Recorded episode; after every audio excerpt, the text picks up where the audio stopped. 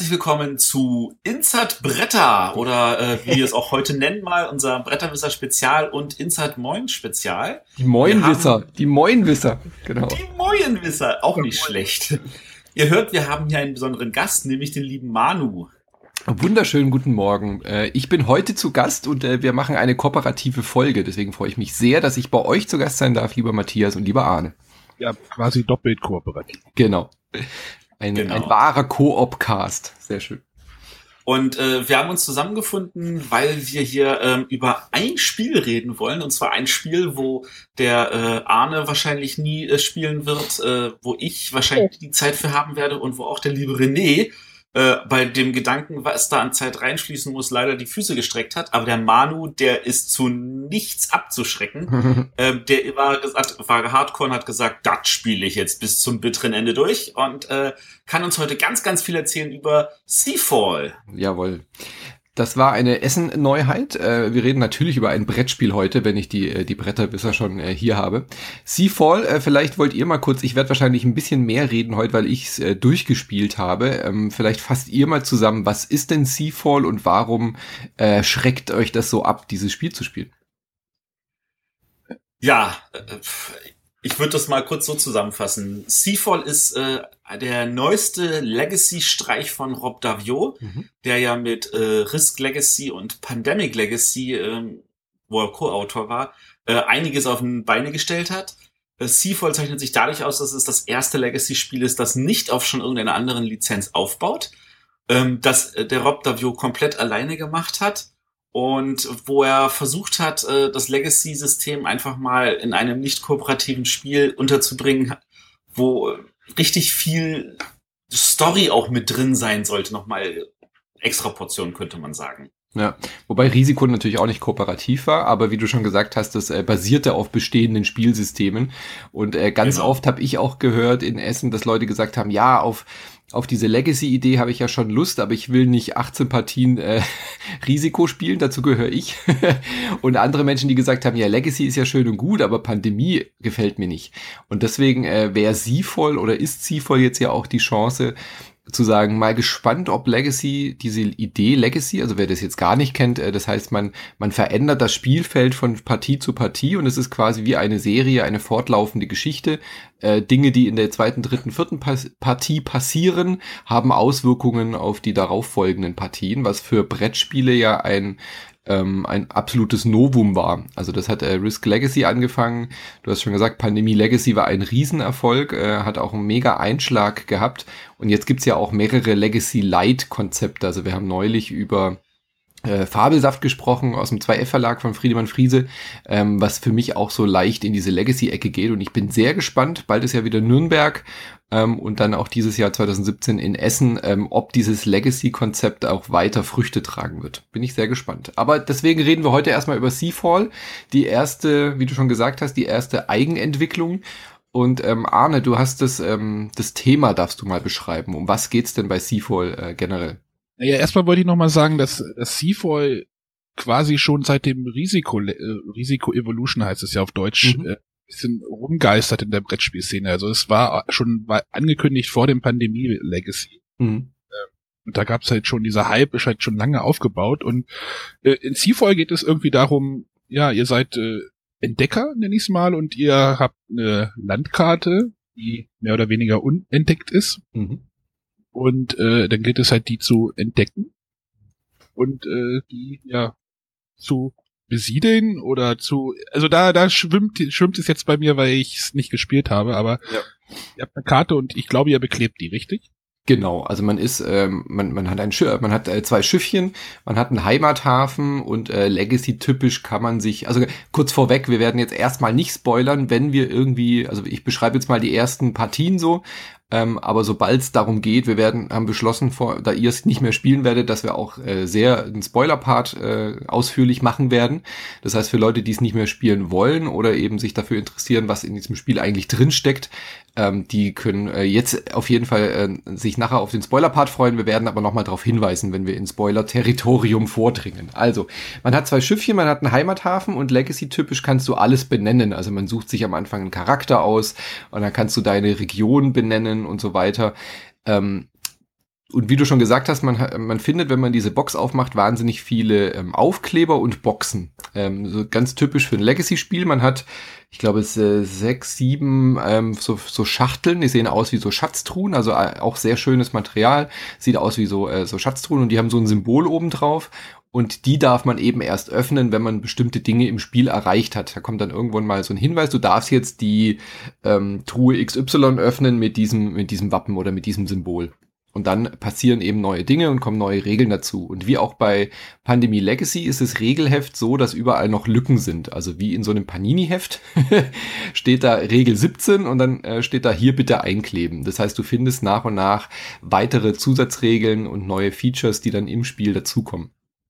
Ähm, außerhalb des Regelhefts gibt's noch ein großes ähm, Logbuch, nennt sich das. Äh, da komme ich gleich dazu.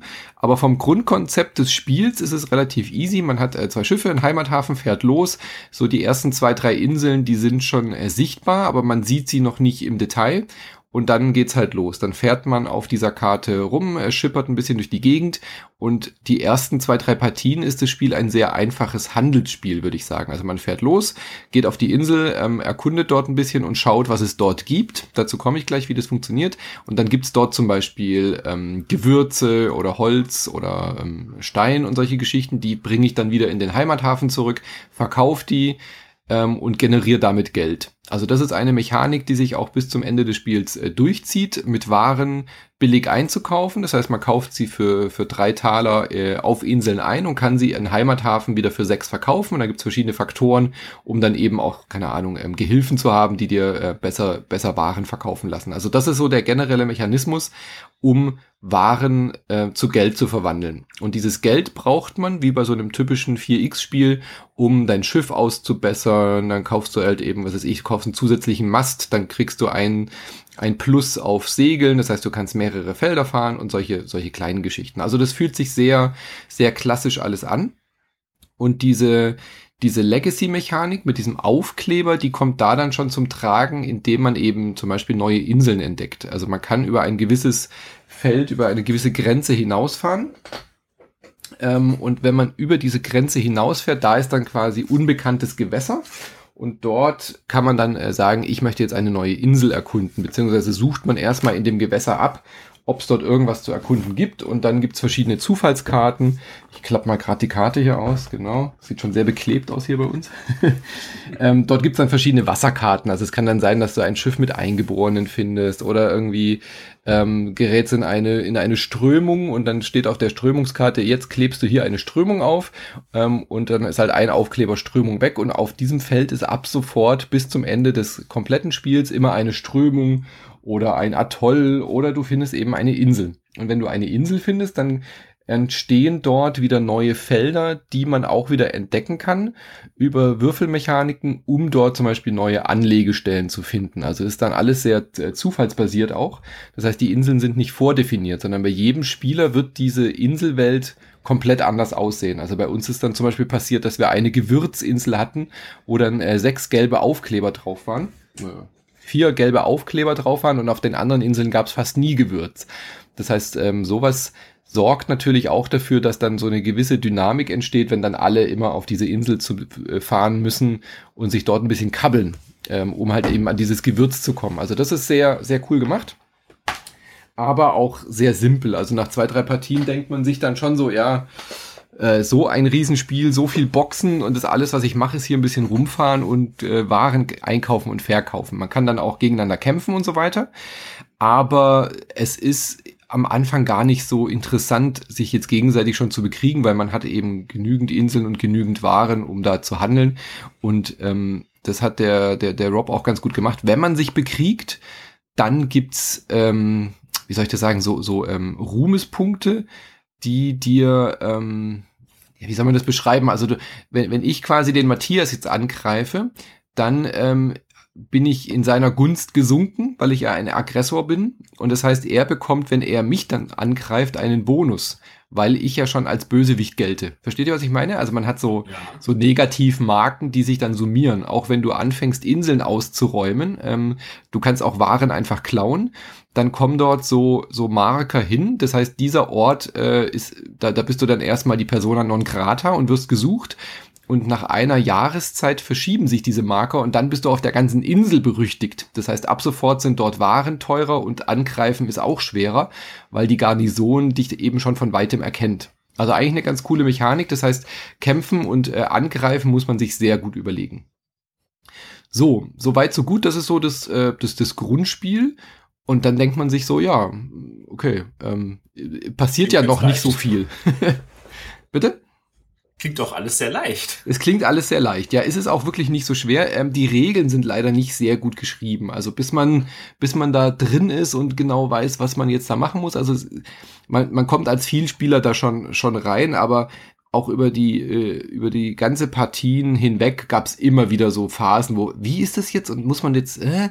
Und dann guckt man im Regelheft nach und dann muss man auf der Webseite nochmal gucken, dann gibt's auch zwei drei Karten, die falsch bedruckt sind, ähm, die dann wieder für Verwirrung sorgen. Darf ich jetzt darf ich jetzt Kunstschätze, die ich äh, kaufe, irgendwie aufheben und so weiter? Da gab's irgendwie auch Fehler. Also bevor man anfängt zu spielen, sollte man unbedingt mal im Forum nochmal gucken. Da gibt's so eine FAQ mit äh, mit Sachen, die unklar sind oder die ähm, auch eindeutig ein Fehldruck waren. So, Ziel des Spiels ist aber definitiv nicht das Geld, sondern eben trotzdem Ruhmespunkte zu sammeln. Äh, wie, bei, wie bei den meisten Brettspielen geht es um Siegpunkte. Und immer wenn eine bestimmte Siegpunktleiste ähm, erreicht worden ist, dann geht's in die nächste Partie. Also dann beginnt so quasi dieses Metagame, dann wird wieder ähm, resettet, dann wird das Spiel wieder zurückgesetzt für die nächste Partie und dann wird eben halt auch, ähm, äh, manche Sachen werden dauerhaft aufgeklebt, also wenn du es nicht geschafft hast am Ende eines Spiels deine, deinen schlechten Ruf von einer Insel wegzukriegen, dann verwandeln sich die Marker zum Beispiel in dauerhafte Aufkleber und du hast einen dauerhaften, auch für die Folgepartie, einen dauerhaften Malus auf dieser Insel. Also da gilt es eben dann auch aufzupassen, äh, sich gewisse Dinge aufzuheben. Und das Interessante dann ist eben diese Meilensteine. Also man ähm, bekommt für gewisse Aktionen, die man im Spiel erreicht, zum Beispiel, ähm, keine Ahnung, entdecke drei Inseln oder sowas, ja, also wie so Achievements äh, für die Videospiele unter uns. Ähm, es gibt so eine Art Achievements-Liste, die liegt dann so aus ähm, vielleicht ein bisschen vergleichbar mit diesen Missionen bei Pandemie Legacy, die dann da oben rumliegen. Also so Siegbedingungen, die man erfüllen muss als Kooperativ, die, die liegen hier als einzelne Kärtchen auch aus. Da kommen dann immer wieder neue dazu. Da steht dann eben zum Beispiel, entdecke drei Inseln oder sowas in der Art. Und wer das als erstes schafft, der darf sich diese Karte nehmen und die gibt dann drei, vier, fünf, sechs Siegpunkte. Und das ist auch einer der größten Kritikpunkte an dem Spiel, die ich so wahrgenommen habe, dass das Spiel wahnsinnig darauf ausgelegt ist, diese, diese Karten zu bekommen. Und wer diese Karten bekommt, der führt eigentlich haushoch.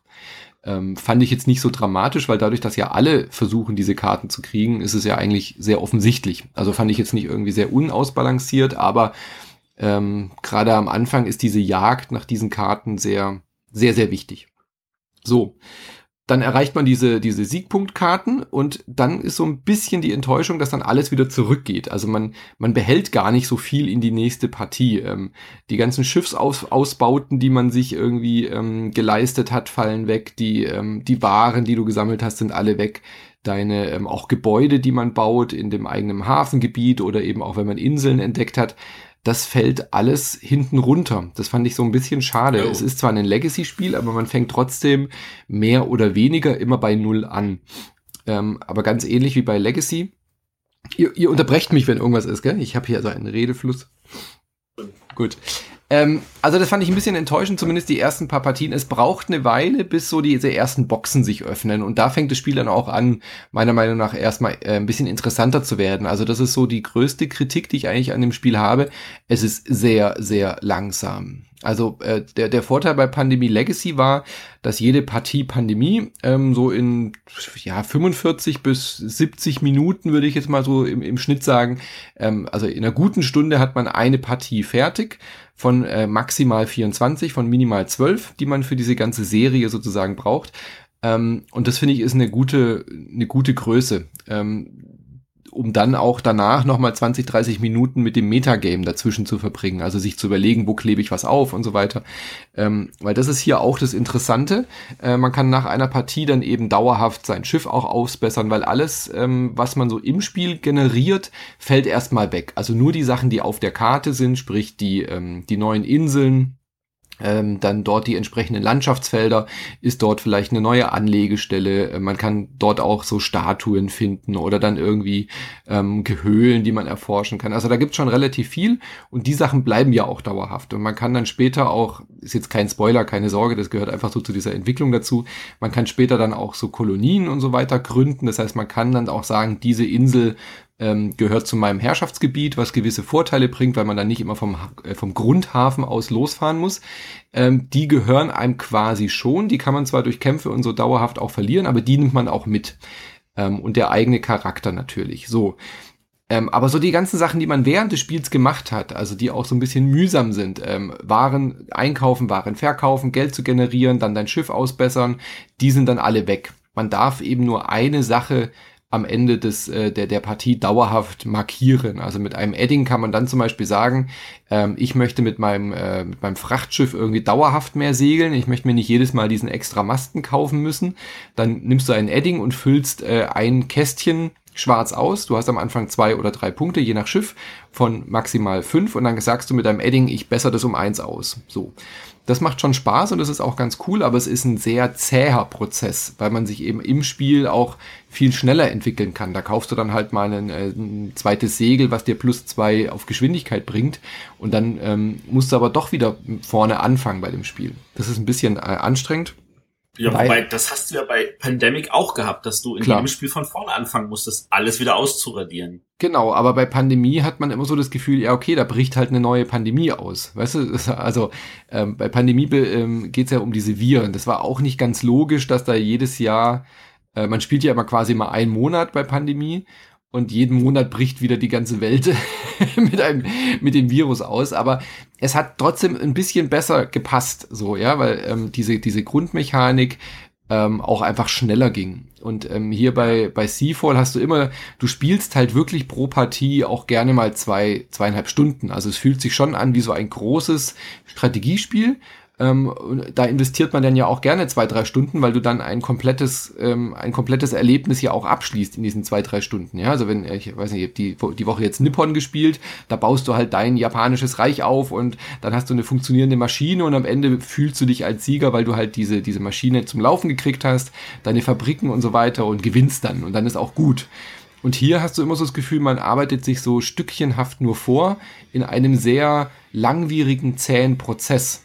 Weil wenn du ähm, die, die achte, neunte, zehnte Partie Seafall hinter dir hast, da kommen halt so langsam dann auch mal wieder ein paar neue Regeln und so dazu. Aber so diese, diese zähe Grundmechanik, losgehen, Waren kaufen, Waren verkaufen, Schiff aufbessern, die wurde mir sehr über irgendwann, weil die macht nicht so viel Spaß für sich gesehen. Äh, als Wie viele Partien spielt man denn, wenn du sagst, es dauert acht, neun Partien, bevor da irgendwie ein bisschen das Gefühl aufkommt? Ähm, wir haben insgesamt, lass mich nicht lügen, wo ist das Fahrtenbuch? Wir haben, glaube ich, 17 Partien gespielt. 17. Und das hat, die Hälfte davon hat es gedauert, bevor irgendwie das Spiel Fahrt aufnahm? So, so richtig, ja.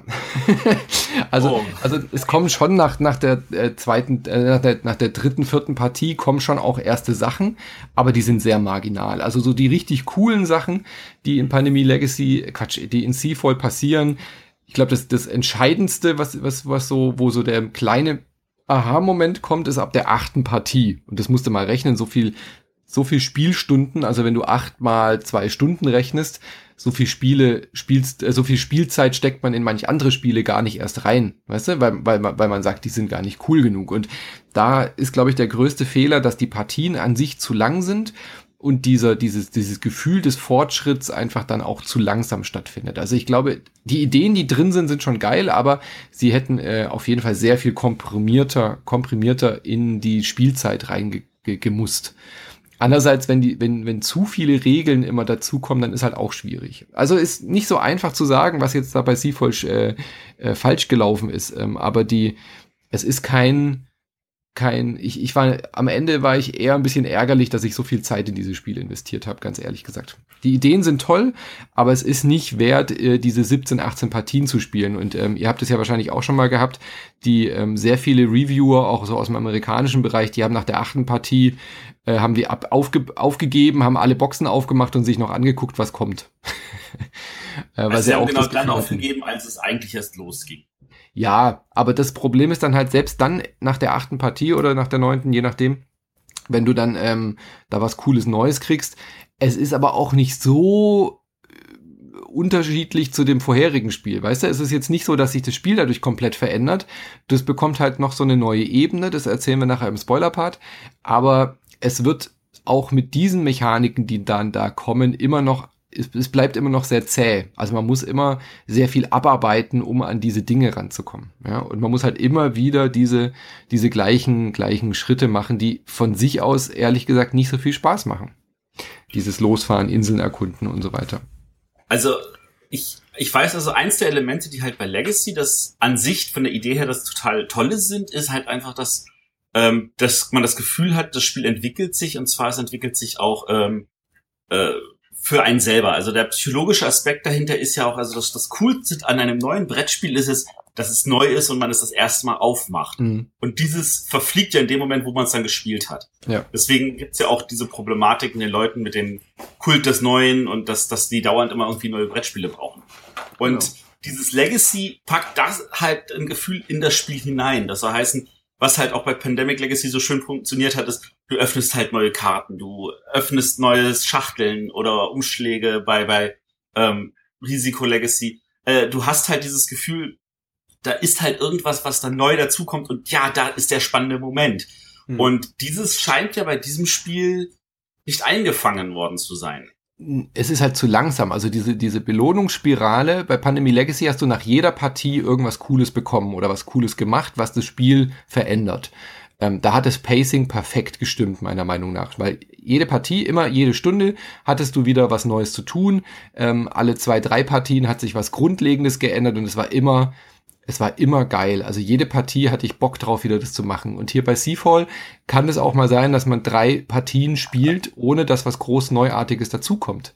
Also dieses Pacing stimmt einfach nicht. Die, die Dauer zwischen den, also, oder die Abstände zwischen den coolen Sachen sind zu lang. Definitiv. Also das Problem ist, dass das Grundspiel zu lange dauert für eine Partie und es wird auch mit jeder Partie länger gefühlt, weil dieser, dieser Siegpunktmarker, der rutscht von äh, jeder Partie zu jeder Partie eins höher. Und ähm, meistens kommen dann auch erst die, die neuen Boxen öffnen sich immer erst am Ende einer Partie. Also es ist auch ganz selten, dass mal im Spiel was passiert. Es gibt ein paar kleine Ausnahmen, wo dann im Spiel mal eine kleine neue Regeländerung dazukommt, aber sehr, sehr selten. Ähm, und meistens ist es dann nach der Partie. Aber wenn du zum Beispiel, wenn deine Gruppe jetzt ähm, nicht geschafft hat, alle diese, diese, ähm, diese Siegpunktkarten zu erwischen, dann fängst du halt die nächste Partie einfach wieder ganz normal an und dann gibt's halt nur eine Siegpunktkarte. Also es kann sein, dass du zum Beispiel zweieinhalb Stunden spielst, räumst vier der Siegpunktkarten weg, eine bleibt übrig und die letzte, die übrig ist, ist die, die die nächste Box öffnet. Ja? Da steht dann drauf, lese Eintrag so und so und öffne Box so und so. Und ähm, dann kommen auch mit der nächsten Box, kommen dann wieder die nächsten Siegpunktkarten. Aber das ist uns auch zweimal passiert, dass eben diese letzte Karte übrig blieb. Die Partie war zu Ende, wir haben ganz normal abgewickelt und mussten ganz normal weiterspielen. Es kam nichts Neues dazu, sondern wir mussten die nächste Partie nochmal einfach zwei Stunden spielen, um nur diese eine Siegpunktkarte zu erreichen zum Beispiel, um dann die Box zu bekommen. Aber auf der Box steht dann erst am Ende der Partie öffnen. Ja. Das heißt, du hast dann so dieses, dieses Gemeine, dass du irgendwie nach, nach einer Viertelstunde Spiel die, die Box bekommst, darfst sie zwar öffnen und so, äh, darfst sie noch nicht öffnen und das passiert dann erst am Ende vom Spiel und das war irgendwie, also da muss man sich vielleicht auch so ein paar Hausregeln überlegen, ob man dann irgendwie sagt, ähm, wir, wir kürzen das ab und öffnen die Boxen auch schon innerhalb einer Partie oder so. Ich weiß es nicht. Also auf jeden Fall sind die Partien zu lang, um diese Abstände ähm, befriedigend zu machen. Also ich habe auch immer nur weiterspielen wollen, weil ich halt wissen wollte, was jetzt als nächstes kommt und ich habe die Motivation gar nicht so sehr aus dem Spiel herausgezogen, ja? also die neuen Sachen jetzt auszuprobieren, sondern es war dann irgendwann nur noch dieser dieser Drang, ach komm jetzt jetzt, jetzt lass es uns irgendwie weiterspielen, ähm, damit wir damit wir wissen, wie es weitergeht. Aber das Spiel hätte es schaffen können. Also Seafall hat eine ganz coole ähm, ähm, coole Mechanik, die es hätte schaffen können, das dauerhaft toll zu machen. Und zwar gibt's dieses Logbuch. Ähm, ihr kennt diese Abenteuerbücher, wo man so, ähm, so loszieht und dann steht da, gehst du durch Tür 1 oder Tür 2, dann lese weiter auf Seite 17 oder auf Seite 33. Kennt ihr, gell?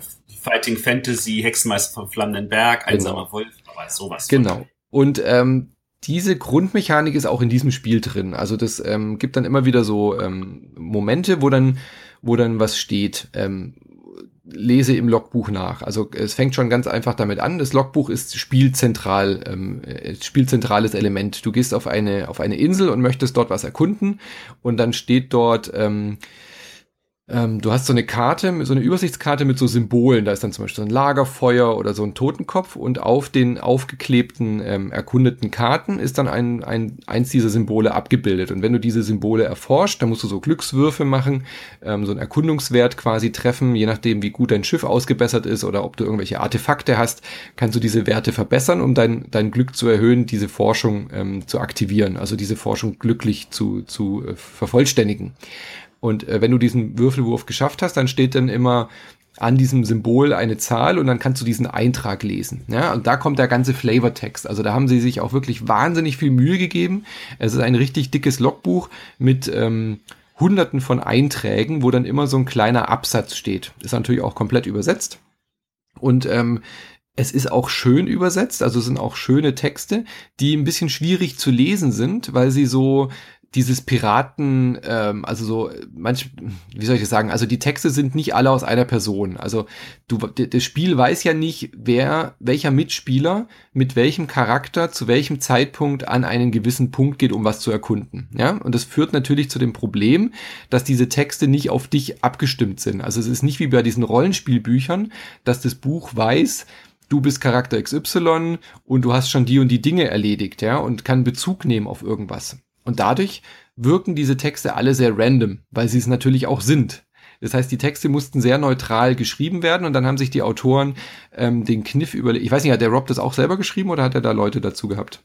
Wisst da, meines Wissens nach hat er selber geschrieben, ja. aber ich bin mir nicht hundertprozentig sicher. Ich glaube, da steht noch irgendein Autor mit drin. Aber äh, ist ja auch egal, diese, das merkt man dem Spiel dann aber auch leider nicht an, ob da irgendwie eine größere Geschichte dahinter steckt, weil sie, sie, sie kommt nicht durch du gehst halt auf Insel XY Zufall, du erkundest Feld XY Zufall ähm, und dann steht da Leseeintrag 17. Und dieser Eintrag 17 muss halt für sich stehen. Und meistens sind die dann halt sehr, sehr nichtssagend. Wenn ihr versteht, was ich meine. Da steht dann einfach, hier sind zwei da, ähm, du, du kommst an einer Insel, die irgendwie grün und blüht und so weiter, und dann wird es so ein bisschen beschrieben. Ähm, und die sind aber auch nie aus deiner Sicht geschrieben, weil wie gesagt, das Buch ja nicht weiß, wer du bist. Das heißt, die sind sehr neutral gehalten oder dann auch manchmal so, die Frau des Kapitäns erzählt es dann oder ähm, der der Schiffsmart äh, erzählt und der kann dann zum Beispiel der der kann nicht lesen und schreiben und dann ist es halt so geschrieben, wie jemand schreibt, der nicht schreiben kann, ja so mit falschen Buchstaben und so weiter und äh, in, mal auch in einer sehr naiven Sprache geschrieben. Also sie geben sich schon Mühe, da sehr viel Abwechslung reinzubringen aber die, die geben dir nichts. Also das sind wirklich rein zufällige Elemente. Da steht dann, ähm, zwei Eingeborene kommen auf dich zu auf dieser Insel und bieten dir an, ob du mit ihnen ähm, das große Ritual feiern möchtest. Möchtest du diese Einladung annehmen? Sie sehen sehr freundlich aus, ja, nein. Oder sagst, äh, äh, verneinst du freundlich, weil du da hinten irgendwie ein paar schöne Bäume siehst, äh, die, die du garantiert zu Holz verarbeiten kannst. So. Und dann entscheidest du dich halt, ob du ähm, zu dem Fest mitgehst. Und dann kann da passieren, dass da was Gutes passiert oder eben auch was Schlechtes. Also manchmal ähm, sind es dann halt, keine Ahnung, ähm, böse äh, eingeborene Kannibalen oder was weiß ich, dann verlierst du irgendwie eine Karte oder da passiert was Gutes, die schenken dir irgendwie Holz und Gewürze. Ähm, kann aber auch sein, dass es eben besser ist, dann direkt zu dem Holz zu gehen, dann steht da einfach, nimm drei Holz und fertig. Ja? Und solche Dinge passieren dann an, an, an, laufend. Und das ist ja eigentlich eine sehr schöne Idee, weil man davon ausgeht. Klingt aus einem Computerspiel. Es klingt super, es klingt echt super, weil man denkt, ähm, es kommt wahnsinnig viel Stimmung in dieses Spiel rein durch dieses Logbuch. Und so war das wahrscheinlich auch gedacht.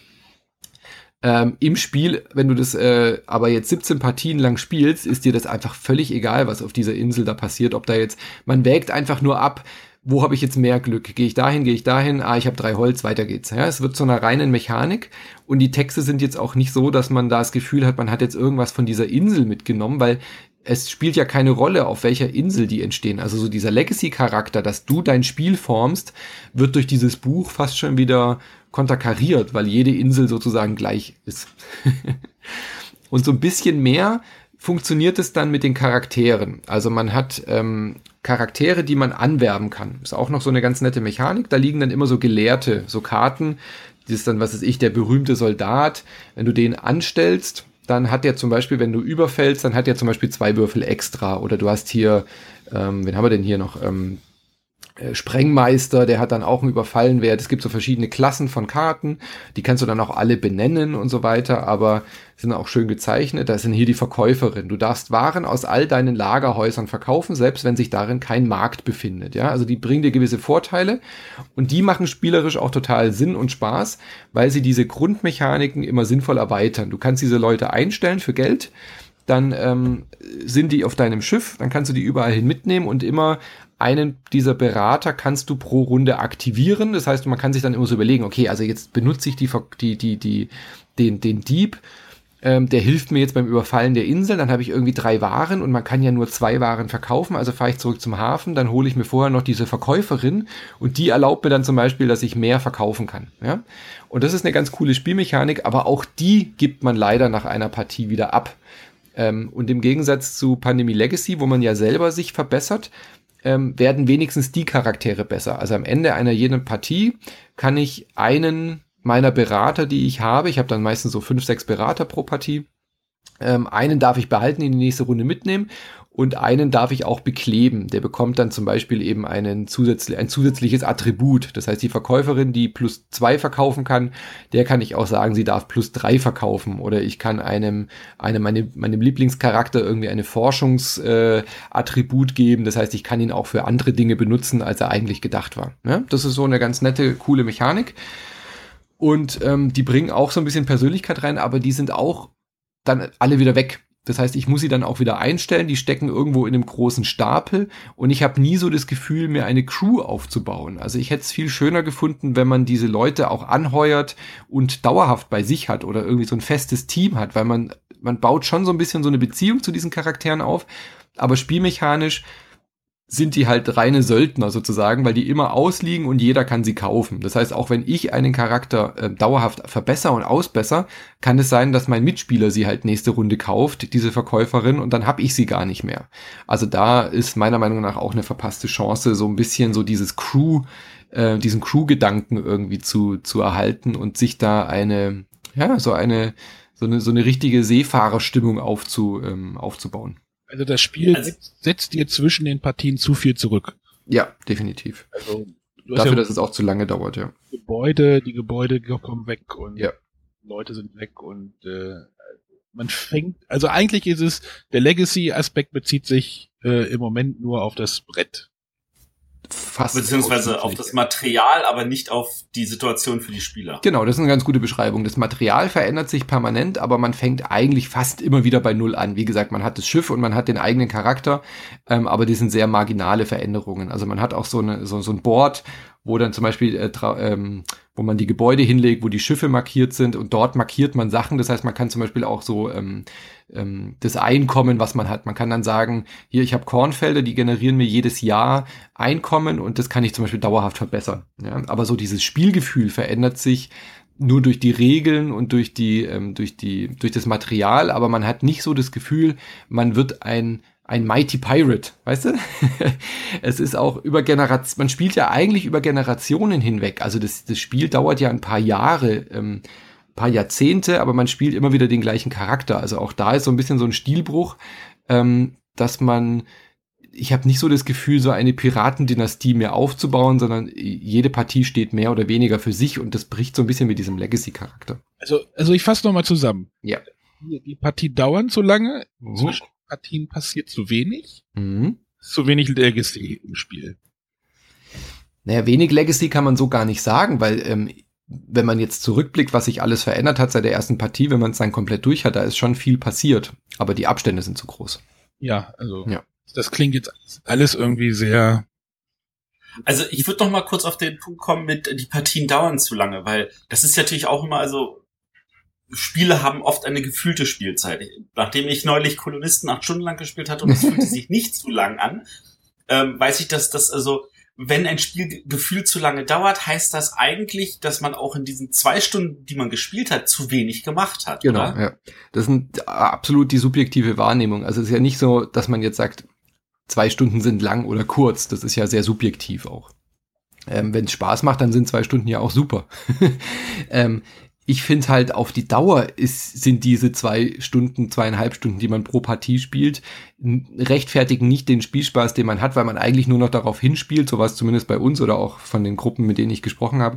Ähm, man, man erträgt so ein bisschen diese trögen Mechaniken, die drin sind, um das, um die nächste Box zu öffnen, weil man dann hofft, dass jetzt endlich irgendwas passiert, was, was einem, ähm, was das wieder rechtfertigt. Weißt du, wie ich meine? So, man freut sich auf die nächste Box, weil man denkt, okay, dann muss ich nicht mehr nur irgendwie Waren verkaufen, sondern dann passiert irgendwas Entscheidendes. Und es kommen ja auch Dinge, die dann wieder mehr Spaß machen, aber auch wieder ähm, nicht genügend oder andersrum diese diese diese simple Grundmechanik mit Waren kaufen, verkaufen, Schiff aufbessern, bisschen kämpfen, Waren, Waren, Waren und so die verändert sich, das kann man vielleicht so jetzt schon sagen, die verändert sich fast gar nicht bis zum Ende vom Spiel. Und vielleicht hätte das auch schon geholfen, so dieses Gefühl, ähm, okay, ich habe jetzt irgendwie so Automatismen, ja, dass ich vielleicht so, ähm, wenn ich Kolonien habe, dann erzeugen die automatisch irgendwie Waren und generieren mir Geld und so. Das sind so ganz leichte Mechaniken, die drin sind, aber es ist nicht wie bei einem Civilization-Spiel zum Beispiel, wenn man das jetzt mal so als Vergleich nimmt, dass man irgendwann weniger Micromanagement machen muss, weil man vielleicht automatisierte Arbeiter oder sowas hat und kann sich dann über, auf die übergreifenden Entscheidungen konzentrieren. Wisst ihr, wie ich meine? Sowas fehlt. Ja. Ähm, ich frage mich jetzt gerade, ob das Spiel sich dann einfach nur falsch bewirbt. Mhm. Weil alle kaufen dieses Spiel in der Hoffnung, sie kriegen ein cooles neues Legacy-Spiel. Auch im Hinblick darauf, was die letzten zwei Legacy-Spiele waren. Und was sie bekommen, ist aber eigentlich ein sehr, sehr thematisch triefendes Erzählspiel, was auch Legacy-Elemente hat. Wenn es das denn wäre. Also, wenn es wenigstens dieses Erzählspiel wäre, aber diese, diese, diese Mechanik, die steht halt einfach trotzdem im Vordergrund. Also wenn es jetzt viel mehr auf diese Piraten-Rollenspielecke gehen würde und eine sehr einfache, ähm, was weiß ich, eine sehr einfache Grundmechanik hätte, die man so flott, äh, flott wegspielt, ähm, dann, dann würde ich das ja in Kauf nehmen, dass man sagt, okay, viel Spiel ist da jetzt nicht drin, aber es erzählt irgendwie äh, schön Flavor, schön Text und man hat irgendwie eine tolle Piratengeschichte. Aber das ist es ja leider nicht. Also dieses Buch, dieses Logbuch, man liest da ständig drin rum, aber das bleibt nicht hängen, was in diesem Logbuch passiert. Das ist völlig, völlig banaler, ähm, ähm, wirklich reiner Flavor, der aber dir auch keinen Geschmack auf der Zunge hinterlässt. ja, also es ist so, man, ähm, man hat danach nicht das Gefühl, die Welt zu kennen. Es gibt es gibt ein paar Einträge, die sich auf diese Charaktere beziehen und äh, im Spoiler-Part werdet ihr auch gleich verstehen nachher, was ich meine, ähm, was so diese, diese grundlegende Lore und, und die, die, die grundlegende Mysterium hinter dieser, hinter dieser Welt, ja, die wird einem dann schon sehr, sehr deutlich und sehr klar, aber die hat wiederum sehr wenig mit der, mit der Mechanik des Spiels zu tun, also mit diesem äh, Schiff rumfahren. Man bekommt einfach nicht das Gefühl, was dieses Spiel verspricht, dass man ein ähm, ein, ist ja nicht unbedingt Pirat, man ist ja eher so ein Handel, ähm, Händler in, in dieser Karibikinsel oder ich weiß nicht, wo man, es gibt keine genaue Beschreibung, aber so dieses Schifffahrergefühl, ja. Und man kann sich ja eigentlich frei entscheiden, ob man jetzt eher der, der nette Händler ist, der positiv ähm, Leute anheuert und ähm, sein, seine Waren erwirtschaftet. Also man kann Partien auch sehr gut dadurch gewinnen, dass man eben zum Beispiel der reichste Spieler wird. Ich habe einige der Karten, da steht dann zum Beispiel ähm, erzeuge oder generiere 60 Gold in deiner Bank ähm, und beschütze die und kauf dir davon irgendwie vier ähm, Kulturgüter, also so äh, Kunstwerke. Damit habe ich auch Partien gewonnen, ohne einen einzigen Kampf durchzuführen. Ähm, oder man geht eben halt los und ist eher so der Pirat und erbeutet sich alles und, äh, und äh, zuckt halt mit den Schultern und nimmt diese Schadenspunkte in Kauf und diese Maluspunkte. Das geht ja beides. Also von, von, der, von der grundlegenden Idee ist es ja durchaus drin in diesem Spiel, ähm, da dann auch Geschichten zu erzählen und ähm, zu sagen, das ist mein mein Seafall. Ich hab, ich bin der große reiche Händler gewesen und so. Und man kann dann auch so Sachen aufkleben. Also du kannst dir Namenszusätze aufkleben, dass du zum Beispiel Manuel der Händler bist oder so, ja. Äh, und dann hast du halt einen Bonus auf Handeln und solche Geschichten. Das ist alles drin, aber es erzählt einfach nichts, weil das Spiel dir nicht erlaubt, so deine eigene Legacy. Also Legacy heißt ja übersetzt so diese, diese, diese Erbfolge. Ja? Und diese Erbfolge bezieht sich wirklich nur aufs Material, aber nicht auf, auf dein Spiel, auf das Spielerlebnis. Und das finde ich halt extrem schade. Puh. Ja, also es ist leider, war es es nicht wert, aber ähm, im, ich freue mich jetzt auf den Spoiler-Part, ähm, der, weil da sind schon echt coole Ideen drin. Also ich habe auch einen dieser Reviewer, das ist glaube ich der äh, Shut, uh, Shut Up and Sit Down, der hat äh, den Tipp gegeben, den würde ich auch geben. Also wenn man jetzt sich für Brettspielentwicklung und Brettspielideen und so interessiert, es, es ist durchaus reizvoll auch diese, diese Spoiler zu hören. Also er hat zum Beispiel empfohlen, wenn ihr Spieleentwickler seid, kauft euch Seafall, spielt die ersten zwei Partien, dann brecht ab und macht alle Boxen auf und schaut euch an, was da alles drin ist. Ja, weil da so viel schöne Ideen und interessante Aspekte drin sind. Aber man muss sich diesen Grind nicht geben, ähm, diese Partien voll auszuspielen, weil die, ähm, die Erkenntnis aus diesen, äh, aus den Ideen, die dann noch kommen und drin sind, die sollen ruhig auch einfließen in diese Brettspielwelt. Ja, also dass äh, Entwickler sich da anschauen, was für tolle Ideen da drin sind, aber sich auch angucken sollen, wie man das vielleicht alles ein bisschen kompakter und so hinbekommt. Also ich kann dieses Spiel nicht empfehlen für Leute, die eben keine, die es nicht mit der Familie spielen. Also das kann ich vielleicht noch dazu sagen. Ich habe mich definitiv ähm, gefreut auf Seafall, weil wir hier auch äh, an letztes Weihnachten Pandemie Legacy wirklich dreimal am Tag gespielt haben. Ja, wir haben drei Partien pro Tag gespielt, zwischendurch immer wieder geredet und äh, bei den in den Weihnachtsferien hatten wir alle Zeit und dann innerhalb von ähm, elf Tagen haben wir 17 Mal Pandemie Legacy gespielt und es war großartig. Es war immer aufgebaut und deswegen habe ich gedacht, dann passt ja auch Seafall. Ähm, und wir hatten das jetzt hier dauerhaft aufgebaut, ab und zu mal natürlich abgebaut, aber wir haben mehr als eine Partie am Tag, war einfach nur zu anstrengend. Also wir haben es dann schon fast täglich gespielt und selbst dann war es uns zu zäh. Jetzt stell dir mal vor, du spielst es mit einer Vierergruppe und ihr seht euch alle zwei, drei Wochen. Da wirst du ja nie fertig. Du kommst ja bis zur achten Partie, wo dann die coolen Dinge passieren. Ähm, da, da vergehen ja vier Monate, wenn es gut läuft. Verstehst du? Das klingt nicht wunderschön, das klingt eher, naja, ich glaube, ich lasse es. Und ich glaube, da, da hilft auch dieser Tipp nicht zu sagen, das sollen sich Spielautoren angucken, weil ähm, das Material alleine hilft aus Erfahrung nicht, um zu sehen, wie fügt sich das in das Spiel ein, ja. sondern man muss es eigentlich spieltechnisch auch erfahren. Und von da aus gesehen, äh, die meisten Spielautoren die das wirklich als hilfreiche Schütze verwenden können, für die ist das natürlich auch wieder eine Investition. Ja, Also dann, dann lohnt sich vielleicht unseren Spoiler-Part anzuhören. genau. Und da würde ich auch sagen, da gehen wir jetzt einfach mal rüber in den Spoiler-Part. Also für alle Leute, die noch sagen, hey, ich will das aber spielen, die können an dieser Stelle abbrechen und sich das in einem Jahr anhören, wenn sie mit dem Spiel durch sind. Wenn ja, überhaupt, ja. Wer will das denn jetzt noch spielen nachdem?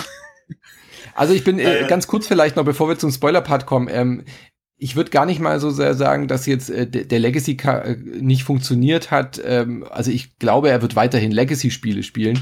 Ähm, ich bin mal gespannt, ob welche Schlüsse er daraus zieht, weil das nächste Legacy-Spiel ist ja schon Entwicklung. Ja? Das geht dann so in die in die Civilization-Ecke.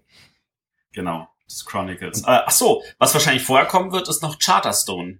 Das weiß, das weiß ich noch gar nicht. Nee. Ja. Das ist das erste Legacy-Spiel, das nicht von Rob Davio ist. Und da bin ich auch schon total neugierig. Ich bin auch sehr gespannt, wann die anderen Autoren da fertig werden. Also ich bin mir sicher, dass das zwei, drei Jahre dauert immer, bis äh, diese Legacy-Ideen dann auch wirklich fertig sind. Ähm, ich glaube, hier an Seafall hat man auch gemerkt, wie schwer das sein muss zum Testen. Weil ja diese, diese Legacy-Spiele auch sehr viel mit diesem Überraschungseffekt arbeiten und wow, ähm, sowas zu testen ist, glaube ich, extrem schwierig mit Testgruppen, weil du nicht einfach sagen kannst, ich, ich drehe jetzt hier ein Stellschräubchen, spiel nochmal, äh, weil ja dann A, diese Überraschung weg ist, B, auch schon das Vorwissen da ist. Und noch dazu hat er sich jetzt halt mit Seafall hier eine Mechanik überlegt, die zweieinhalb, drei Stunden dauert. Das heißt, auch die Testgruppen werden halt extrem langwierig gewesen sein. Ähm, und ja, kann ich mir nicht vorstellen, wie schwer das gewesen sein muss. Ähm, ich glaube, irgendwann war es so verkopft, dass, dass, dass, dass die, sowohl der Verlag als auch Rob da gar nicht mehr so gesehen haben, was jetzt funktioniert und was nicht. Also so diese Betriebsblindheit, oder? Das äh, stelle ich mir extrem schwer vor. Naja, gut. Also, wie gesagt, äh, bisschen schade. Ähm, ich, zusammenfassend würde ich nicht sagen, dass ich wahnsinnig viel Spaß hatte. Ähm, es gab halt zwei, drei coole Ideen und die werden wir jetzt im Spoiler verraten. Sehr gut. Dann für alle Leute, wie gesagt, jetzt abschalten oder weiterhören. 80 Euro mit uns. so, also ihr werdet ja nicht mehr spielen. Ähm, ich weiß gar nicht, wie ich da jetzt, wo ich da jetzt anfangen soll. Du hast ja gesagt, dass ab, ab Partie 8 irgendwie was Größeres passiert. Genau, also das ist so das, das Größte, damit fange ich mal an. Also ähm, es gibt natürlich so, so klar, so einfache Dinge, wie es gibt dann halt neue, ähm, ich fange mal mit den, mit den kleinen Sachen an, also man findet halt nach und nach neue Regeln, neue Aufkleber, es gibt dann ähm, das ist jetzt auch nicht nichts Weltbewegendes. Ähm, diese Kolonien, die da dazukommen, das heißt, du kannst dann eben auch auf Inseln dich, äh, dich niederlassen. Da kannst du dann auch so, hast du so ein kleines Hafenbecken sozusagen, von dem aus du dann ähm, auch wieder handeln kannst in gewissen Partien. Hört ihr mich noch? Ja. ja. Ähm, die dir dann weitere Siegpunkte geben und so weiter. Da ist aber auch, finde ich, verschenktes Potenzial. Da hätte man deutlich mehr machen können mit diesen Kolonien. Ähm, und so richtig los geht's dann, so dieser Aha-Moment, du öffnest ähm, Schachtel 8 war es, glaube ich, also äh, nach der achten Partie eine Schachtel und auf einmal ist da eine kleine Taschenlampe drin. Und alle so, what? also so richtig so ein Gegenstand. Ja, ein richtiger Gegenstand. Also die Boxen sind relativ groß, deswegen man schüttelt die dann immer so und da sind meistens Karten, Aufkleber, neue Regeln drin, neue Aufkleber. Ähm, dann, äh, was weiß ich, so Portale, die du findest. Also die meisten Sachen, die neu dazukommen, gehen so ein bisschen in diese Mystik. Ja, also du findest dann nach und nach raus, dass da irgendwie so die, die alten, ähm, also die alten ähm, ich meine jetzt nicht alte Spieler oder, oder die Eltern oder so, sondern so die alten Gelehrten oder es gibt eben so, so Sagen und Gerüchte, das passt auch ganz gut in diese Seafoil-Welt, da wird immer geredet von den Alten und ähm, dass die damals in die Verdammnis gefahren sind und man sollte ja nicht, also so ein bisschen so abergläubisch und äh, mystisch und da findet man dann so alte Statuen, die kann man dann untersuchen. Und so Grabkammern öffnen sich dann irgendwann, ähm, die dann auch wieder innerhalb dieser ähm, dieses Abenteuerbuchs ähm, nochmal eine zusätzliche Mechanik reinbringen, dass du eben innerhalb dieser dieser, dieser Grabkammern dann auch nochmal so, so kleine Entscheidungen treffen kannst. Also das sind dann wie so Dungeons sozusagen, die man dann noch erforschen kann. Aber im Endeffekt bleibt das alles immer auf Glückswürfel hängen. Also du, du rüstest halt, du kaufst Waren, verkaufst Waren, rüstest dein Schiff auf, bis du endlich an dieser Stelle bist, dass du sechs, sieben Würfel hast. Ähm, dann holst du dir entsprechende Berater, die dir nochmal zwei, drei Würfel geben und dann gehst du los und dann kannst du so eine Grabkammer, die halt irgendwie elf Glückswürfel braucht, sozusagen knacken und dann bekommst du dort drin wieder weitere Belohnungen und meistens auch Siegpunkte. Ja? Aber das ist eben das, was ich gesagt habe. Es geht immer los, Waren, Geld, aufrüsten, um dann diese Würfel zu haben. Und das machst du halt immer, immer wieder. Und diese Grabkammern, die haben dann eben ab und zu mal dann auch so ein bisschen so einen Flavortext. So. Und dann denkst du immer so, ja, ist jetzt ja schön, dass das dazugekommen ist, aber so arg viel verändert das Spiel ist nicht. Und auf einmal kommt diese Taschenlampe. Und ähm, das Geile war, der, der Guido, ähm, der bei, bei uns im Podcast ja auch öfter ist, ihr kennt ihn ja natürlich auch, ähm, Spiel des Jahres, ja. äh, Geschäftsführer jetzt, der hat das schon auf der Rückseite der Packung, hat der mich mal angeschrieben und hat gesagt, Manu, hast du das gesehen? Da steht auf der Rückseite, enthält zwei AA-Batterien. Und ich so, what? und das ist halt äh, deutsches Gesetz, dadurch, dass da irgendwie Batterien drin sind und das dann eben, was weiß ich, vielleicht von Kindern verschluckt werden kann oder ich weiß nicht, was, was da für TÜV-Normen äh, herrschen. Auf jeden Fall steht auf der Rückseite, dass ganz klein irgendwo an der Ecke, dass zwei Batterien enthalten sind. Und wir haben schon die ganze Zeit, was, was zur Hölle ist da jetzt, was kommt aus irgendeiner Box raus? Das muss ja in irgendeiner Box, muss was drin sein, was Batterien braucht. Und ich war schon so aufgeregt. Und dann öffnest du das und dann ist eine kleine Taschenlampe drin. Und der Taschenlampe ist jetzt irreführend. Es ist so ein kleiner, ähm, wie so ein Klicker, so ein kleiner Knopf mit so einem, mit so einer Leuchtdiode vorne dran. Ähm, und dann siehst du, ach, das ist Schwarzlicht. Ja? Und das heißt, dann kommt eine Regel, die dann eben sagt, ähm, ja, wir haben jetzt rausgefunden, es gibt einen geheimen Zirkel, der eben noch an diese Alten glaubt und so weiter und da irgendwie wie so, so ein Geheimzirkel, der da halt ähm, verschwörerisch arbeitet. Und das heißt, du hast ab jetzt die neue Regel, du kannst, wenn du Leute einstellst, ähm, diese Gelehrten, ihr erinnert euch, diese Figuren, Immer wenn ja. du die einstellst, kannst du sie verhören. Das heißt, du, du, du äh, möchtest rausfinden, ob die vielleicht geheim diesem Zirkel zugeordnet sind. Und das heißt, wenn du sie verhörst, dann hassen sie dich zwar, dann musst du so einen Aufkleber aufkleben, dass, äh, dass sie dich hassen, weil du sie halt folterst und verhörst. Äh, und dann leuchtest du die mit, dem, mit der Schwarzlichtlampe ab. Das heißt, du hast einerseits den Nachteil, dass wenn die den Aufkleber haben, dann kosten die in Zukunft mehr für dich, weil die dich ja nicht mehr so toll finden als äh, als Chef, weil du sie, weil du sie irgendwie ausgefragt hast, weil du ihnen nicht vertraust. Und ähm, es kann sein, du findest einfach nichts mit dem Schwarzlicht, dann hast du Pech gehabt. Dann sind sie einfach nur teurer, schlecht gelaunt und du hast nichts. Aber es gibt dann eben auch bestimmte Charaktere, die eine, die diesem Zirkel angehören. Und dann entdeckst du mit dem Schwarzlicht auf den Karten eine Zahl. Also die, du entdeckst dieses Logo des Geheimzirkels mit einer Zahl, die du dann lesen kannst. Und ähm, Diese Zahl liest du dann wieder aus diesem Logbuch. Und das sind dann personalisierte kleine Einträge, die eben sich auf diesen Charakter beziehen. Ähm, es kann sein, da steht einfach nur, ich weiß nichts, lass mich in Ruhe, ich hasse dich. So, ja, dann ist einfach ein Zonk, dann hast du eine Niete. Oder es gibt eben dann so Hinweise auf diese große äh, Lore-Geschichte im Hintergrund.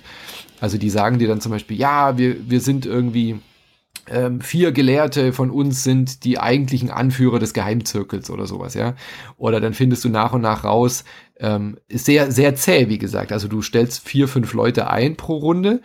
Du liest diesen Eintrag laut vor, aber das heißt, für in einer Partie passiert es vielleicht zwei, dreimal höchstens dass du so kleine Informationen kriegst. Und dann lass noch einen Song dabei sein und einen, der irgendwie nicht nichts Wichtiges sagt, dann hast du vielleicht pro Partie einen, der dir irgendeinen neuen Hinweis gibt. Und dann könnte ein Hinweis zum Beispiel sein, dass ähm, aus jeder Gilde, also diese Personen sind verschiedenen Gilden zugeordnet, aus jeder Gilde der mit der höchsten Zahl, die solltet ihr euch genau anschauen. So, toll. Und dann musst du also, fünf Partien spielen, sechs Partien spielen weiter um die, diese vier Leute rauszufinden zum Beispiel. Und dann also weißt du aber noch nicht, ganz kurz, und dann weißt du aber noch nicht, was das dir bringt. Ja. Äh, das ist ja, also dieser Aufwand, sowohl produktionstechnisch mhm. da diese, diese Schrift extra anzubringen, als auch da eine äh, Taschenlampe mit reinzutun und den, den, den, die entsprechenden Kosten, die, die auch produktionstechnisch damit verbunden sind, äh, das ist ja ein irrsinniges Überlegen. Also das kann man sich wirklich nur leisten, wenn man weiß, dass man mit dem Spiel so und so viele zigtausend verkauft. Das ist der Wahnsinn. Also ich meine, das ist nicht einfach nur Pappe, sondern ja wirklich auch diese, dieser Spezialdruck und das fällt dir wirklich nicht auf. Also dieser Aha-Moment ist der Hammer. Du, du denkst nicht im entferntesten daran, dass bestimmte Karten da noch mit Schwarzlicht irgendwie bedruckt sind. Ja ist wirklich eine geile Idee und dass da noch keiner vorher drauf kam. Also ich kenne zumindest kein Spiel, wo man irgendwas mit Schwarzlicht entdecken kann nach der achten Partie. Großartig. Äh, wie, wie, wie ist das denn? Äh, zerreißt du auch Karten in dem Spiel? Ähm, ja, das kann schon auch passieren, ähm, aber eher selten. Also ähm, man zerreißt eigentlich nur die Karten, die man erfüllt hat, sprich diese Siegpunktkarten oder irgendwelche Karten, die man ausgibt. Ähm, und da steht nichts drauf. Nee. Ähm, man kann auch ähm, man kann auch so Artefakte verlieren. Also wenn du Artefakte ähm, findest, zum Beispiel in so Dungeons, ähm, und dein Schiff geht unter, dann geht dieses Artefakt unter. Und dann steht da drauf verloren. Dann schreibst du mit dem Edding einfach drauf verloren und dann gibt's irgendwie eine Spezialfähigkeit bei manchen Herrschern, äh Quatsch, bei manchen Herrschern, bei manchen Angestellten, die dir sagen, du kannst so verlorene Gegenstände wieder bergen. Und weißt du, solche Sachen sind dann auch drin. Und dann äh, merkt man eben auch, irgendeiner dieser Gelehrten sagt ja mal, ja, benutzt doch die Schwarzlichtlampe mal bei den Artefakten. weißt du? Und dann alle wieder so, oh, natürlich, klar. Äh, aber du machst es natürlich vorher nicht, weil du ja nicht dran denkst und auch nirgends steht, dass du das darfst. Also da kommen dann immer wieder so kleine Regeln dazu dass du dann auf den Artefakten auch auf einmal mit dem Schwarzlicht rumleuchtest und da sind dann so, so geheime Schriften, die dir zum Beispiel irgendwelche Symbole sind dann gleich mit irgendeiner Zahl. Und da kannst du aber auch wieder nichts mit anfangen. Und dann geht's, geht's los, dann spielst du wieder vier, fünf Partien lang und versuchst möglichst viele Artefakte zu sammeln, um an diese Codes zu kommen. Und da wird das Spiel dann auch sehr grindig, weil diese Artefakte, also diese Einträge von den Menschen, die liest du ja laut vor. Das heißt, da kann sich jeder auch Notizen machen. Ähm, aber du siehst die Zahl nicht. Also du weißt dann zwar vielleicht, dass der, keine Ahnung, der berühmte Soldat oder hier dieser, der, der Messer, die, der Messdiener, dass der vielleicht irgendwie diesem, diesem Zirkel angehört, aber du weißt nicht, welche Zahl er hat und ob er zum Beispiel der Größte ist. Oder auch das Artefakt, wenn das jemand anleuchtet, dann weiß der zum Beispiel, dieses Schlangensymbol steht für eine 4, aber das weiß nur er oder sie. Und du musst dann selber auch an dieses Artefakt kommen, um mit der Schwarzsichtlampe drauf zu leuchten. Also da war der große Vorteil von so einem kooperativen Spiel, dass diese Erlebnisse zusammen erlebt wurden und man gemeinsam ähm, darauf hinarbeiten konnte. Und hier ist es halt sehr, jeder muss das für sich machen und muss sowas rausfinden. Und wir haben dann auch nach, wirklich nach der 12., 13. Partie haben wir dann irgendwann gesagt, jetzt lasst uns diese Zahlen wirklich alle zusammenlegen, weil es wäre jetzt, wir müssten jetzt nochmal drei Partien spielen, damit ich dir irgendwie drei Artefakte klauen kann, weil ich jetzt irgendwie zwei Artefakte habe ich, ich brauche aber noch eine dritte, damit ich irgendwie die Zahl irgendwie auch verwenden kann, um so einen Eintrag zu lesen.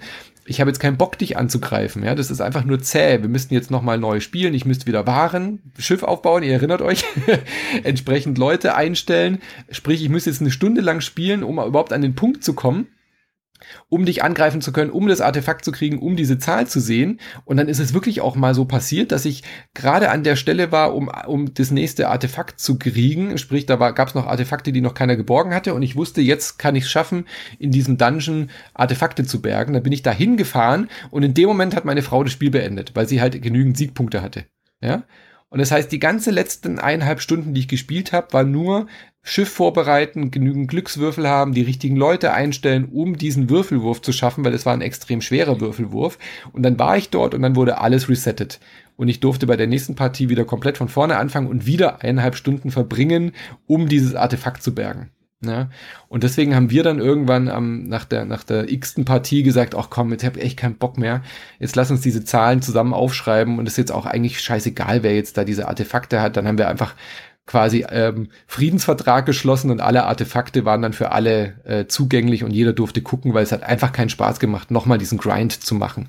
Und, ähm, du willst sagen, dass in den ganzen Partien, die du gespielt hast, die schon sehr, sehr viele waren, ja. du eigentlich noch viel mehr hättest spielen müssen? Wir hätten sicherlich nochmal vier, fünf spielen müssen, ja, ja. Um überhaupt, weil wir halt sehr, äh, keiner von uns hatte so richtig Lust auf Krieg in diesem Spiel ähm, und du du musst irgendwann du wirst irgendwann gezwungen auch kriegerisch zu spielen, ähm, um diese Artefakte dann zu kriegen von den anderen. Also irgendwann kippt dieses Spiel. Davor kannst du immer sehr friedlich für dich halt so hinwirtschaften und deine Artefakte und deine Inseln, aber irgendwann geht's eigentlich nicht mehr anders und du musst dich um diese Artefakte kloppen, weil die dir schlussendlich diese Codekombination zeigen, um halt diesen Tempel der Alten zu entschlüsseln und so weiter. Naja, das war ein bisschen doof. Also da kann man dann ja eben sich zum Glück so irgendwie Alternativen überlegen. Es kommen dann auch noch neue, ähm, neue Menschen dazu. Also diese Lore, die versucht dann sehr auf diese alten und auf diese Mystik. Also du findest dann irgendwann auch so eine Insel, wo noch Menschen leben, die zu diesen alten, zu diesem alten Stamm quasi gehören. Das sind dann so gesonderte Karten, die haben dann irgendwie so ein Krakensymbol. Die sind dann relativ teuer, geben aber auch direkt Siegpunkte und so weiter. Also solche Sachen kommen dann auch noch dazu. Und äh, dieses Schwarzlicht wird dann auch immer, immer mehr eingesetzt. Also du ganz viele Sachen, ich guck mal in den Boxen hier noch, ähm, ganz viele Sachen, die du zum Beispiel am Anfang gemacht hast, wie dieses Erkunden auf den, ähm, auf den Inseln und dieses Erkunden in den, ähm, in diesen Dungeons. Ja? Seid ihr jetzt auch da? Ja. ja. Dann kannst du dort auch auf einmal Schwarzlicht verwenden und dann versucht dieses Spiel oder es verspricht zumindest diesen Ansatz, jetzt kommt diese, äh, diese Mystik, jetzt kommt diese ganze Lore, ja, du hast jetzt irgendwie das wahre Geheimnis hinter diesem Zirkel entdeckt und du hast dieses wahre Geheimnis hinter diesen Tempelanlagen und so weiter. Ja, und dann, dann ist es irgendwie auch, vorbei? dann ist es irgendwie vorbei, aber dann, das, das zieht sich so, also das entsteht keine Spannung, das ist dann auch so eine 0815 Geschichte mit irgendwie so, so, ähm, im Endeffekt ist es dann halt so Armageddon, also dass halt die, die großen, ähm, das große Seemonster dann kommt und dann am Ende, du kannst dann wirklich noch eine, also der, der größte Spoiler, du kannst dann dieses Spiel schaffen, also irgendwann wird der neue Kaiser gekürt oder der neue König, indem du die letzte Insel ähm, erkundest. Also wenn du die allerletzte Insel am Rande des, äh, des Meeres erkundest äh, und quasi diesen letzten, diese letzte Bedingung erfüllst, dann ist das Spiel offiziell vorbei. Ähm, dann wird der neue König äh, gekürt oder die neue Königin. Ähm, und dann hat derjenige gewonnen, der halt am Ende die meisten ähm, über die Sieg, also die Siegpunkte sammeln sich natürlich über alle Partien hinweg an. Und dann wird halt geguckt, wer ist der mit den meisten Siegpunkten. So. Und dann ist das Spiel eigentlich vorbei. Und dann gibt's aber noch eine Box. Da ist dann eine Box übrig. Und man denkt sich so, hä? Warum ist denn jetzt noch eine Box übrig? Und dann kommen noch mal so dieses Armageddon. Also die, die Alten erwachen dann und das ist dann so ein bisschen Cthulhu, Cthulhu, da kommen dann so, so große Krakenwesen und ähm, man hat dann quasi noch mal so einen Endboss, der dann kommt, aber an der Stelle hatten wir einfach so überhaupt keine Lust mehr, da jetzt nochmal zu spielen, weil es ist trotzdem das gleiche Spiel, du musst dann trotzdem wieder anfangen, Waren, Waren verkaufen, Schiff aufbessern und du weißt einfach, okay, das wird jetzt nochmal drei oder vier Partien dauern, bis wir so stark sind, um diesen, um diesen Endboss zu erledigen und was dann? Also dann hast du ja auch keine Motivation mehr, weil dann gibt's keine Box mehr. Also ist dann eigentlich nur noch so ein Gimmick. So, am, am Ende hast du das Spiel gewonnen und du könntest dann quasi nochmal weiterspielen, wenn du dann wirklich immer noch Bock hast, dann könntest du nochmal diesen Endboss besiegen und dieses große Krakenwesen äh, wieder zurück in, in, die, in die Höllendimension schicken. Aber da hatte dann gar keiner mehr Lust zu. das Spiel hat euch quasi den Showdown serviert und ihr habt gesagt, nö. Nö, genau.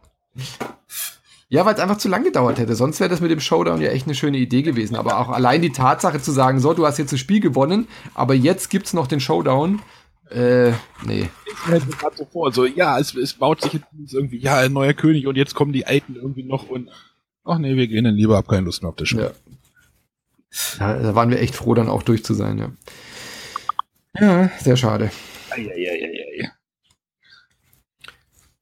Oh Mann, Ja. oh Mann, oh Mann. Also viel Geschichte und die ver vermürbt sich effektiv also in den Mechaniken. Na, vielleicht ist das aber auch gar nicht so, vielleicht ist das, ist das so dieser Punkt, der mal passieren musste. Also diese Legacy-Spiele sind ja gehypt, gehypt, gehypt. Und Mhm. jetzt so, okay, die kann, die kann es auch in schlecht geben.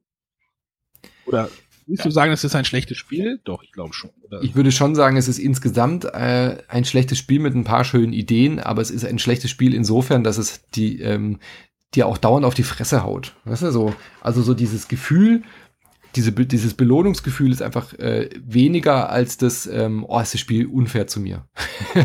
also du hast dann auch immer wieder so Ereigniskarten, die dir ständig irgendwas wegnehmen. Also die- dieses, es ist kein gutes Spiel im Sinne von, ähm, es versucht dir ein gutes Spielerlebnis zu geben. Natürlich gibt's Mangelspiele und natürlich gibt's Spiele, die schwer sind. Also äh, Robinson Crusoe ist ja auch kein leichtes Spiel.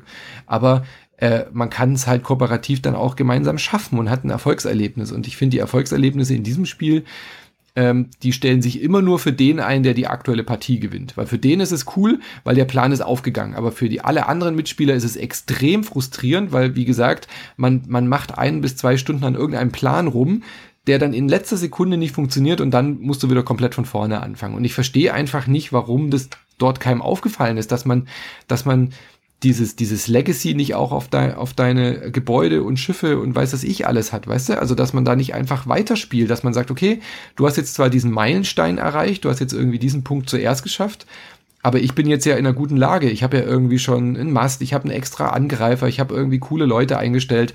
Dann lass mich doch da an der Stelle weitermachen. Also ich verstehe das auch nicht, warum man dann immer wieder von vorne anfangen muss, wenn diese Grundmechanik einfach so stupide und simpel und äh, dann auch langweilig ist auf Dauer. Aber, aber vielleicht ist, war das Spiel nötig, um den Spielern zu zeigen, Legacy bedeutet nicht gleich automatisch den, das Überspiel, der über, das Überknaller. Ja, aber das, das, das in einem Spiel zu zeigen, das 90 Euro kostet, Ja, das, Das ist schon hart, ja. Ich verstehe ja, dass es so, so viel kostet, weil wie gesagt, diese, also die, allein das mit dem Schwarzlicht aufzudrucken und diese ganzen Aufkleberbögen und da noch und ähm, schönes Material auch. Und klar, da ist wirklich viel drin für dieses Geld, aber halt nicht im Spiel. also Spieldauer, wenn du die Spieldauer rechnest mit, ähm, mit, mit Euro, dann hast du wahrscheinlich ein Euro pro Stunde und bist gut dabei. aber das sollte man bei dem Spiel, glaube ich, nicht machen. Hm, oh, oh, echt oh. schade. Ja. Matthias, möchtest du es denn jetzt noch spielen? Ähm, ehrlich gesagt, ich möchte es mir jetzt gerne mal angucken, weil mich jetzt, also tatsächlich die Elemente, die halt wirklich spannend sind, so aber mit dem Schwarzlicht mal über die Karten gehen, Ja. gucken, in welche Sache, Richtung kann sich das entwickeln und so weiter. Das würde mich interessieren. Auf Spielen habe ich jetzt ehrlich gesagt keine Lust. Nee, das, also man hat auch wirklich, wenn man äh, zwei, drei Partien spielt, hat man auch die, die Grundmechaniken gesehen. Und wie ich gesagt habe, die neuen Sachen, die dazukommen, die sind dann auch aber für sich halt auch wieder sehr langsam. Also wenn die wenigstens das Spiel beschleunigen würden, indem man gesagt hätte, okay, jetzt ist diese Entscheidung mit diesem Spiel, äh, mit diesem geheimen Zirkel, den rauszufinden, das ist jetzt das wahre Spielelement, ja. Das wird, das könnte ich mir ähm, gut vorstellen, dass man dann einfach sagt, äh, und dieses, dieses ganze Warenwirtschaftssystem, das baut man sich halt so auf, ähm, dass da einfach eine Maschine am, am Laufen ist, ja. Also wenn er das irgendwie so gelöst hätte, dass man sagt, man baut sich, ähm, was weiß ich, Handelsrouten auf. Ja, so kann man das ja in, bei Anno oder so. Da baust du halt irgendwann, du baust dort einen Hafen, du erkundest die Insel, dann baust du dort auch einen Hafen und dann sagst du so, und du, Schiff, du fährst jetzt da immer hin und her und erwirtschaftest mir Geld.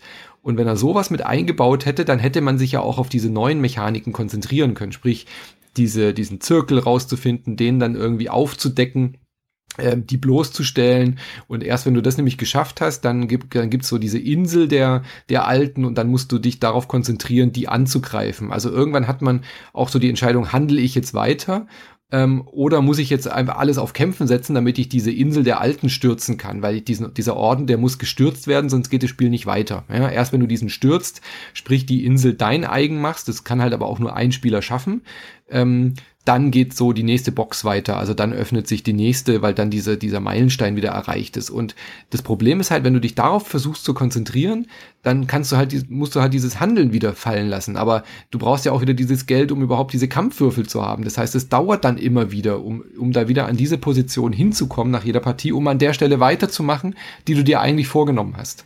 Und ähm, das hätte sich, glaube ich, auch gut regeln lassen können über so Automatismen mit Handelsrouten oder dass man ähm, vielleicht auch wirklich dann so, so, so, so Bündnisse einschließt, also dass man sagt, wir greifen jetzt da zusammen an oder sowas in der Art. Ich weiß es nicht. Aber auf jeden Fall wirkt dieses Spiel nicht sehr, nicht sehr fertig im Sinne der, ähm, der, der, der Mechanik, sich das zu überdenken, dass man eben nicht 10, 12 Partien lang immer die gleichen Grundmechaniken machen will, weil in Legacy soll sich das ja durchaus weiterentwickeln und weiter formen. Und man will ja dann auch die neuen Sachen erleben und machen und tun. Die Frage ist, ob das, wenn man so eine Geschichte erzählen will, ob da nicht ein kooperativer Ansatz wieder besser ja, gewesen ja, wäre. Ja. Weil, also ich meine, um jetzt mal kurz noch auf spoilermäßig auf Risk Legacy einzugehen, da wird keine große Geschichte erzählt. Es entwickeln sich die die einzelnen äh, Spielerfarben, also die bekommen neue Fähigkeiten und sind dann alle sehr, sehr einzigartig. Aber vor jedem Spiel kann man sich wieder entscheiden, ach, ich möchte jetzt mal mit denen spielen und mit der Kombination testen. Und dadurch, äh, also es entwickelt sich auch einiges, aber es entwickelt sich halt nicht in einer Form, wo es darum geht, dass ich äh, nur was für mich freigeschaltet habe, sondern ich schalte es auch in dem Sinne für alle frei und dann wird halt wieder darum gekämpft. So, was kann ich denn da für mich, äh, das nächste Mal vielleicht für mich nutzen? Ich möchte das Spiel auch mal anders erleben. Von der Thematik hätte ich es mir auch gut vorstellen können, dass man eben ähm, Rollen in einem in einem Piratenschiff spielt, weißt du? Dass der eine dann halt der der Kapitän ist, der ähm, der der die Entscheidungen trifft und ähm, der andere spielt dann halt vielleicht den den Schiffskoch. Und dann hätte man ja auch die Geschichte halt komplett auf diese Crew münzen können, die dann so, äh, so ein Geheimzirkel aufdeckt. Also die, Material ist ja alles da dafür. Ähm, und dass dann halt vielleicht irgendwie ein, ein Seher dabei ist oder so, ja, der dann diese, die, die, die Schwarzlichtlampe bekommt. Und dann hätte man ja auch wieder diese Rollen tauschen können, dass man sagt, ey, jetzt habe ich Lust, diesen Kapitän oder diesen Händler zu spielen oder so. Keine Ahnung. Also ich meine, das ist immer blöd, da rumspekulieren, was man hätte besser machen können. Aber ich finde es einfach schade, weil sowohl Thematik als auch diese Idee mit dem Storybuch, als auch die Idee mit dem Schwarzlicht und auch so dieses, ich handel und tausche ja gerne in Spielen und baue mir ein Imperium auf. Das mache ich wahnsinnig gerne in Spielen aber nicht, wenn es mir dann halt jedes Mal wieder weggenommen wird. Und bei einem normalen Spiel kann ich das ertragen, weil dann ist ja mein Imperium aus, vorbei und ich, mein, mein Spiel ist rum. Aber hier ist das Spiel ja gefühlt nicht vorbei. Man hat ja schon so dieses Gefühl, man spielt einen dauerhaften Charakter. Die Kolonie heißt ja immer gleich und man hat, man soll ja eigentlich schon das Gefühl haben, dass sich da was aufbaut, aber das passiert halt einfach nicht, sondern nur drumherum verändert sich alles. Und das ist halt das, was mich, äh, was mich dann wirklich äh, enttäuscht zurückgelassen hat. Puh. Ja, ja. aber diese Schwarzlichtidee ist toll. Ich hoffe, dass das noch ein paar Mal vorkommt jetzt. aber das ich würde nicht drauf wetten, das ist teuer. trägt ja, das trägt ja das Spiel nicht dauerhaft. Ja, es, es rettet so ein bisschen gegen Ende, weil man dann halt schon wissen will, was jetzt mit diesem Schwarzlicht und wo ist noch überall was. Und dann dann findet man auch so kleine Kartenstücke, also am Ende am Ende kommt noch mal so ein Aha-Moment, dass man sagt, ach übrigens, du du kannst jetzt auch die Karten von hinten mit dem Schwarzlicht anleuchten und alle schlagen sich wieder auf die Stirn so nein! Und dann weißt du eben, deswegen haben die uns gesagt, dass diese vier Anführer ähm, sowas Besonderes sind, weil die haben nämlich ein Tattoo sozusagen auf der Rückseite mit der Karte. Und erst wenn du alle vier dieser Anführer hast, der, der des Ordens, dann kannst du lesen, wo die letzte Insel ist. Also das ist schon, schon eine geile, coole Idee. Die muss ja nicht unbedingt mit Schwarzlicht sein, aber so zweimal diesen Moment oder dreimal diesen Moment mit dem Schwarzlicht, wo du jedes Mal denkst, ach wie geil, da ist auch noch Schwarzlicht und hier ist auch noch was. Und dann findest du diese, ähm, man hat ja dann diese Tempelanlagen untersucht und selbst dort ist dann noch mal was mit Schwarzlicht, ja. Das heißt, du findest dann, du musst dann noch mal zurück in die Tempel und findest dann in den Tempelwänden noch mal Codes und dann erkennst du, ah, diese Codes, die kann ich, äh, die kann ich, ähm, wie sagt man, entziffern, indem ich die Zahlen und mit den Symbolen, die ich auf den Artefakten gefunden habe. Also diese ganzen Elemente, die du jetzt schon stundenlang in der Hand hattest, auf einmal verstehst du, warum diese Steintafeln und diese, diese Artefakte, was die miteinander zu tun haben. Und dann ent, entdeckst du dort quasi nochmal neue Tempelanlagen. Ähm, und das ist schon, das ist schon echt cool.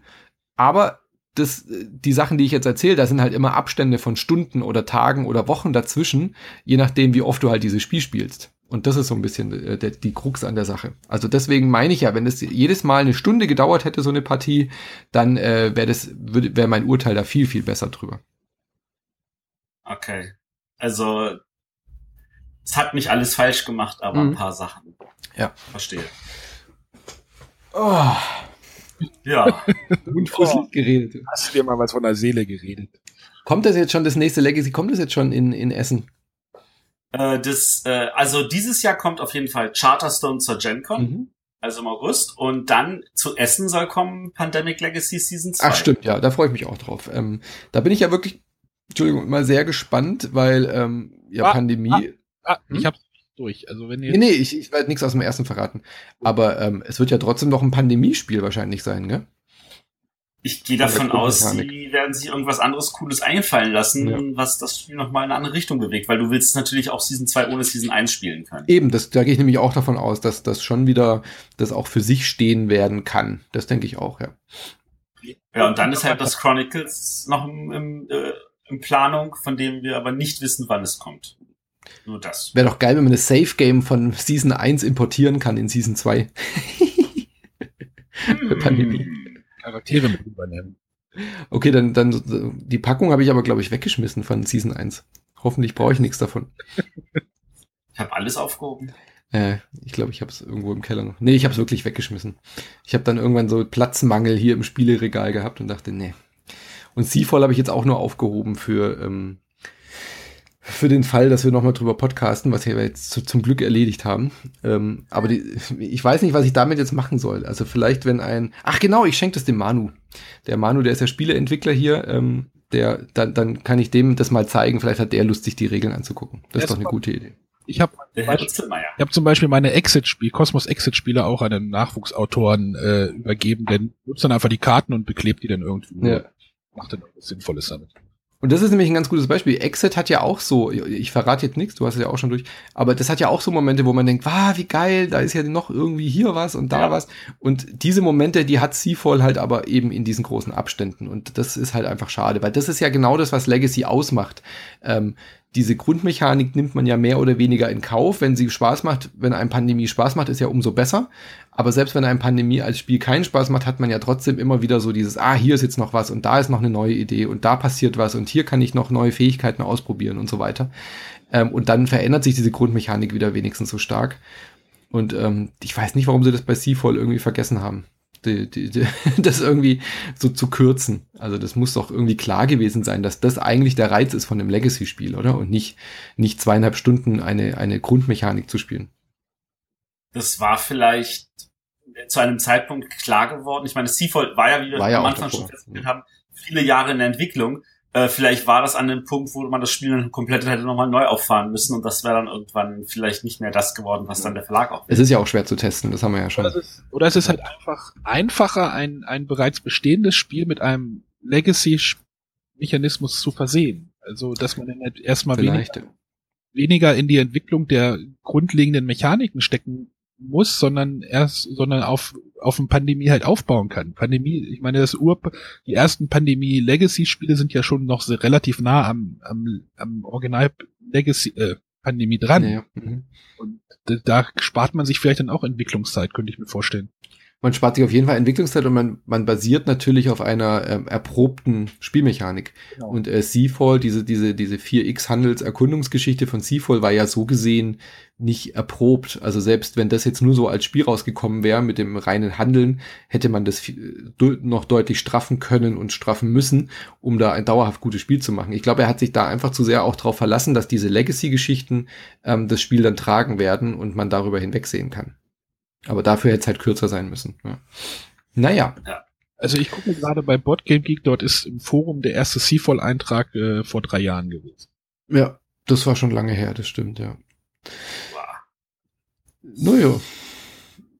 Warten wir ab, was die nächsten Legacy-Spiele bringen. Mhm. Also wie gesagt, äh, das, das, das schmälert jetzt auch meine Begeisterung für Legacy nur geringfügig. Also ich bin halt so ein bisschen betröppelt, aber trotzdem äh, glaube ich nach wie vor, dass Legacy das ähm, die, die, die, die eine grundlegende Revolution äh, bei Brettspielen ins Rollen gebracht hat.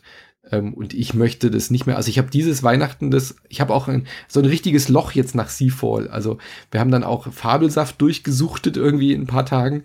Ähm, und jetzt fehlt mir das schon so, dieses, ich habe jetzt wieder normale Brettspiele gespielt und ich vermisse es dort auch schon extrem, dass die keine Legacy-Funktionen haben. Also wenn man einmal dieses, diesen, diesen süßen Saft, diesen süßen Nektar der Legacy-Spiele äh, gekostet hat, also selbst Seafall war mir dann, war mir dann sogar lieb ähm, und ich wollte weiterspielen, weil einfach so dieses, dieses unbeschreibliche Gefühl, so eine neue Box aufzumachen, das, das können mir normale Brettspiele nicht mehr geben. Also ich bin da jetzt auch schon ein bisschen versaut, ehrlich gesagt. Es gibt doch da diese, diese äh, Variante, dass du Dominion wie in Fabelsaft spielst. Genau, hat der Manu mal äh, vorgeschlagen, hat er mir auch erzählt in Essen. Was ähm, das muss ich echt auch mal ausprobieren, ja. Aber ja, da habe ich auch gesagt, dann aber dauerhaft mit Karten zerreißen. Ach, Rio Grande wird sich stören. Stimmt.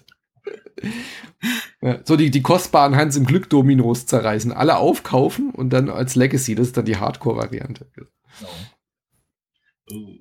Naja, ich hoffe wirklich, da kommt noch viel mehr. Das ist ja auch noch ein sehr, sehr junges äh, Sache und also da, ich bin mir sicher, da wird, da werden wir noch Sachen erleben, wo man dann schulterzuckend hinnimmt, ja, erstmal wieder ein Legacy-Spiel und dann aber nur noch die Creme de la Creme sich wirklich äh, irgendwie nach oben bewegt. Naja, das ist wahrscheinlich die normale Entwicklung, ne? So, ja.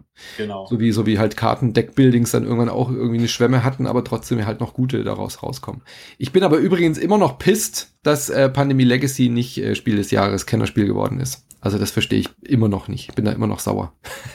ich verstehe es, halte es aber auch für die falsche Entscheidung. Ich verstehe es, ich halte es aber auch für die falsche Entscheidung. Das ist eine gute, gute, gute Sprech. Ja. Nein, nein, ich kann es natürlich auch verstehen, aber ähm, ich kann es nicht nachvollziehen aus einer von der Bedeutung heraus. Aber das wäre, dadurch, dass Pandemie halt schon mal existiert hat, ist es halt ein bisschen schwieriger so, aber Seafall wird es garantiert nicht. Deswegen müssen wir halt noch länger warten, bis dieses Legacy ähm, entsprechend ausgezeichnet wird. Ähm, es hätte aber, glaube ich, für meinen, aus reiner Egoismus-Sicht, äh, hätte es dem Legacy-Genre, ähm, glaube ich, gut getan, wenn Pandemie Legacy gewonnen hätte, weil dann, glaube ich, die Verlage auch ein bisschen mehr noch investiert hätten in, in die Legacy-Geschichte. Ja, Auf jeden Fall. Dieses Jahr jetzt erstmal Fabelsaft äh, Spiel des Jahres werden und äh, da bin ich mir sehr sicher sogar, ja. und, Echt? Dann, und dann ist der Massenmarkt denn schon so ein bisschen angeteasert und dann kann es dann danach das Jahr. Also ich habe Fabelsaft gespielt und ich äh, habe gesagt, das ist endlich der Spiel des Jahreskandidat, dass Friedemann Friese mal Spiel des Jahres werden kann, weil ähm, das hat mich so überrascht, so begeistert und so so gut gefallen. Ich glaube, das wäre ein sehr sehr guter Spiel des Jahreskandidat, weil sowohl die Spielmechanik sehr einfach ist, aber trotzdem für für Spieler wie mich und euch ähm, mit diesem mit diesem Legacy Charakter da noch ähm, sehr viel mehr drin ist. Also ich sehe es nominiert, aber ich sehe es nicht gewinnen. Ja, nominiert wird es auf jeden Fall. Gewinnen kann man natürlich erst sagen, wenn man die Konkurrenz kennt, ja. Ja, ja erst in Nürnberg noch raus. Ja. Gut, ähm, ich danke dir, Manu, dass du dir die Zeit genommen hast, uns ausführlich von diesem Spiel zu erzählen. Ich danke euch, dass ihr euch die Zeit genommen habt, mich zu diesem Spiel zu befragen. Und sorry für Spoilern. dass du dich durchgequält hast für uns. Ja, so ist es. So, so, so bin ich. So bin ich zu euch, gell? Genau. Ähm, an dieser Stelle nochmal für all unsere Hörer, die äh, auch regelmäßig nicht nur über Brettspiele, sondern vielleicht auch das ein oder andere Video- und Computerspiel auch interessiert, auf jeden Fall mal regelmäßig reinhören bei dem lieben Manu. Der sendet ja wirklich regelmäßig. Inzwischen täglich, ja, genau. Inzwischen täglich sieben St Folgen die Woche. Ähm, und das seit inzwischen auch etlichen Jahren. Also wie, was bist du, 1700 Folgen genau, oder so? Ja der ist, also wer das alles nachhören will, der wird wahrscheinlich seinen Lebtag irgendwie nichts anderes mehr hören können. Ähm, aber man muss da nicht alles hören, man kann ja einfach einsteigen und kann sich dran erfreuen. Und dadurch, dass du das nicht alleine machst, sondern das seid ja auch eine Drei-Mann-Crew, mhm. ähm, da gibt's auch Abwechslung zu hören. Und äh, ich höre auch regelmäßig rein, weil ihr auch wirklich auch spannende Interviews habt mit Leuten aus der Branche, aus der Videospielbranche, wo ihr also über Sachen redet, wo ich sage, das kann auch wirklich jeden betreffen, also für jeden interessant sein, dazu muss man nicht wirklich Videospieler Matthias, sein. wir sind auch zu dritt. Ja, hat er ja, ja gesagt. Auch. Aber, genau, auch. Ähm, wir sind auch zu dritt, auch wenn der René äh, heute nicht dabei ist, weil er leider ein bisschen angeschlagen ist gesundheitlich. Ähm, möge er wieder gesunden. Ich meine, können wir ja auch jetzt auf täglich langsam umschwenken. Ach so, ja, gerne. ja, danke. Nein. Genau. Ja, vielen Dank. Äh, auch an dieser Stelle, ähm, wer noch mehr, also mir wird ja oft gesagt, wir haben zu wenig Brettspiel-Podcasts, dann sagen wieder andere, wir haben zu viele Brettspiel-Podcasts. also wer da noch was sucht, äh, schaut doch bei den Bretterwissern äh, vorbei. Ihr macht nur über Brettspiele, aber ihr macht auch sehr viel Interviews und ähm, Messeberichte und solche Geschichten. Äh, wie oft sendet ihr inzwischen? Einmal die Woche oder zweiwöchig? Wir sind wöchentlich. wöchentlich. Wunderbar. Gut, dann äh, sehen wir uns äh, wahrscheinlich in Nürnberg, gell? Jawohl, ich freue mich drauf. Matthias schon. Dann freue ich mich darauf auch. Dann äh, vielen Dank für diese vielen Fragen und für meinen Redefluss. Ich brauche jetzt erstmal einen Schluck Wasser. Mein Mund ist schon ausgetrocknet. Oh. Aber, aber nur, aber nur ein bisschen Wasser, nicht einen ganzen Seafall. Uh. Der hätte von Arne sein können. Ja. Tschüss. Tschüss. Tschüss.